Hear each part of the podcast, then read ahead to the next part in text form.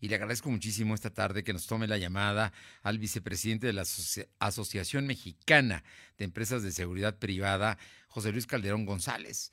El trabajo de las empresas de seguridad privada cada día es mucho más profesional, han tenido incluso que atender pues una situación que sin duda es importante para el país como es la seguridad y pues son profesionales. José Luis, ¿cómo estás? Muy buenas tardes, muchísimas gracias por tomar la llamada.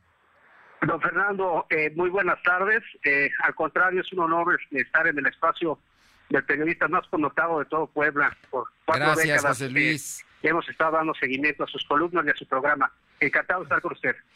Eh, José Luis, hay un asunto que me parece importante que, han estado trabajando ustedes, preocupados por el tema precisamente de dar un, un mejor servicio, que es la necesidad de legislar en materia de protección de infraestructuras críticas. ¿Cómo debemos entender esto, José Luis Calderón? Gracias, eh, don Fernando. Mire, lo primero es eh, comentarle y, en alcance a lo que usted eh, platicaba en su introducción. La seguridad privada es un sector estratégico, puesto que tenemos presencia en todo el territorio nacional y tenemos presencia casi en todos los sectores, con todas las industrias, inclusive eh, a nivel residencial.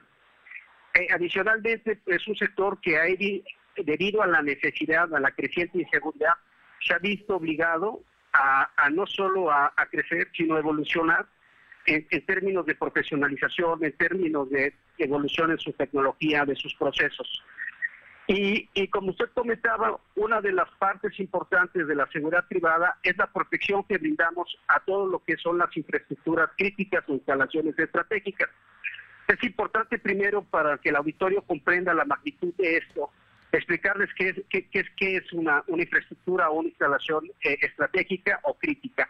Y básicamente son todas esas redes de servicios o equipos o instalaciones que permiten la evolución normal de la vida cotidiana como, lo, como la conocemos. Es decir, para que usted y yo hoy podamos estar en comunicación, pues nada más tenemos que cargar la pila del celular, comunicarnos y para que su auditorio esté, esté escuchándolo, solo prende el radio. Pero atrás de eso hay un sinfín de, procesos y hay un sinfín de infraestructuras de tamaños que muchas veces ni siquiera imaginamos.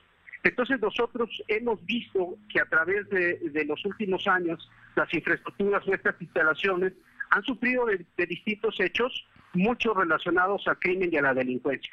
Estamos hablando de ataques, estamos hablando de robo, estamos hablando de toma de instalaciones, como, como pasó en la, en la presa de Chihuahua, los bloqueos en las, en las carreteras. Estamos hablando de, situaciones que ponen en riesgo o comprometen eh, municipios, estados o regiones, inclusive el país. Sí, eh, bueno, estamos hablando de trenes. Aquí en Puebla, por ejemplo, eh, muchas veces los trenes tienen que viajar con una guardia, con una escolta, que pues antes era eso, era impensable, ¿no? Las vías eran libres y la gente podía trasladarse o el autotransporte también, que hay asaltos. Estamos hablando de las eh, infraestructura crítica, pero de esta que, nos hablaba eh, José Luis Calderón, por ejemplo, todas las telecomunicaciones, ¿no? Estamos hablando de, petróleo, de energía eléctrica, de las plantas precisamente que, generan eh, energías alternativas. No, pues es, un sector muy importante al cual la seguridad pública eh, no le puede dar atención a todo. José Luis. Bueno, le, déjeme comentarle, don Fernando. Eh, aquí el, tema es que yo, nosotros pensamos que la, la planeación o el diseño de una estrategia de seguridad para las infraestructuras eh, o las instalaciones críticas o estratégicas no es propiamente un tema de seguridad pública, se eleva un tema de seguridad nacional. Y, y, pensamos que no, no pueden ser las policías eh, quienes den de la seguridad a estas, estas instalaciones. Nosotros estamos hablando primero, como usted lo dijo, de una legislación. Y el propósito de tener la legislación es identificar y definir cuál es el concepto.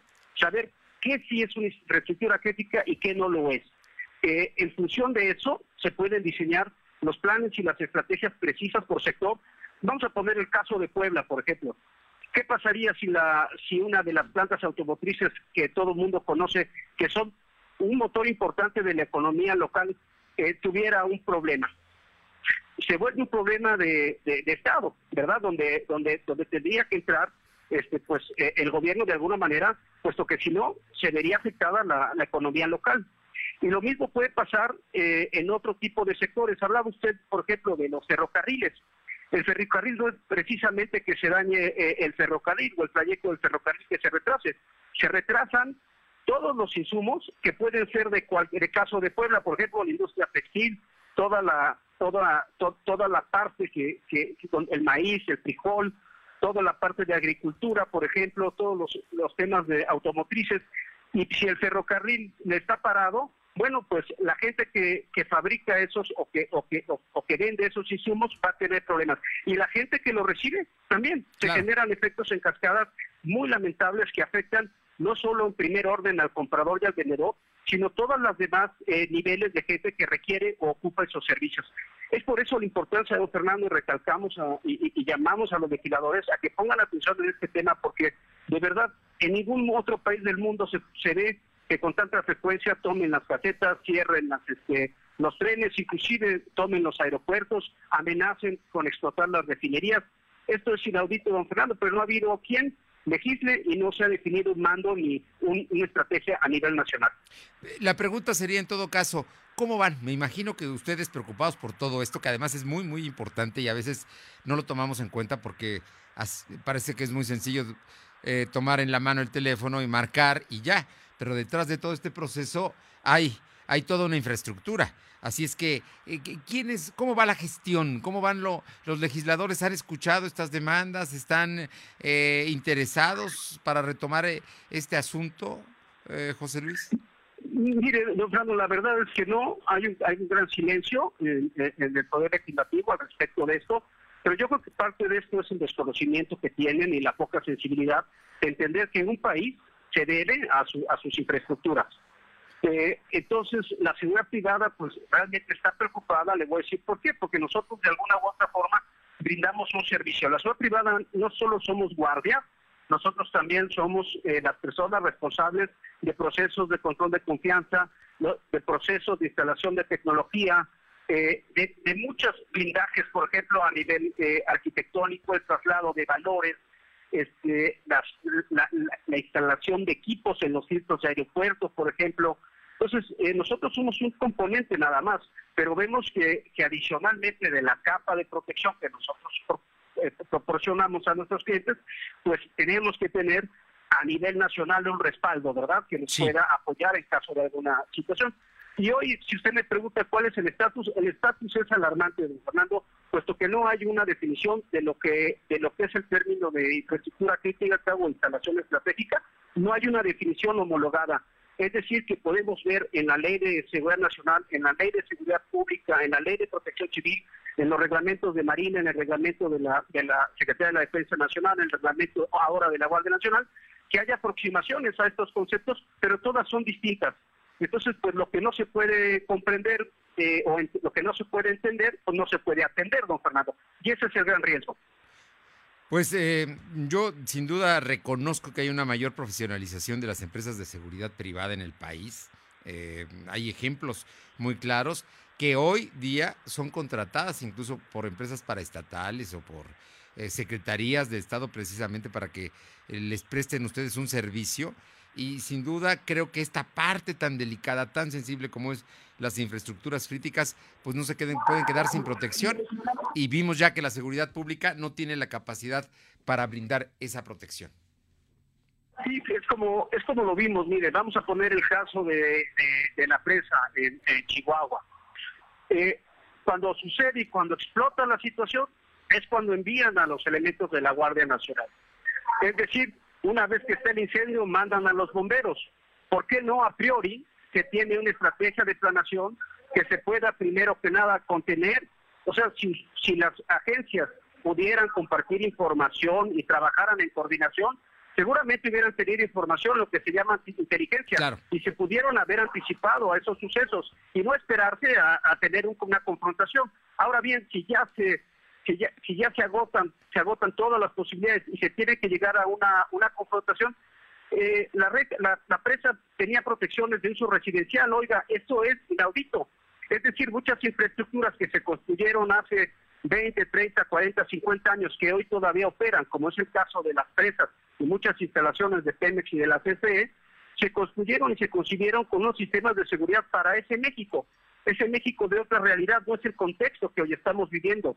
Entonces yo creo que sí es importante que, que primero que nada nuestros legisladores se pongan a trabajar y un llamado al Poder Ejecutivo para que en verdad haga eh, uso de, todas las posibilidades eh, que tiene y, nos, y nos permita que las infraestructuras estén bien cuidadas y bien protegidas.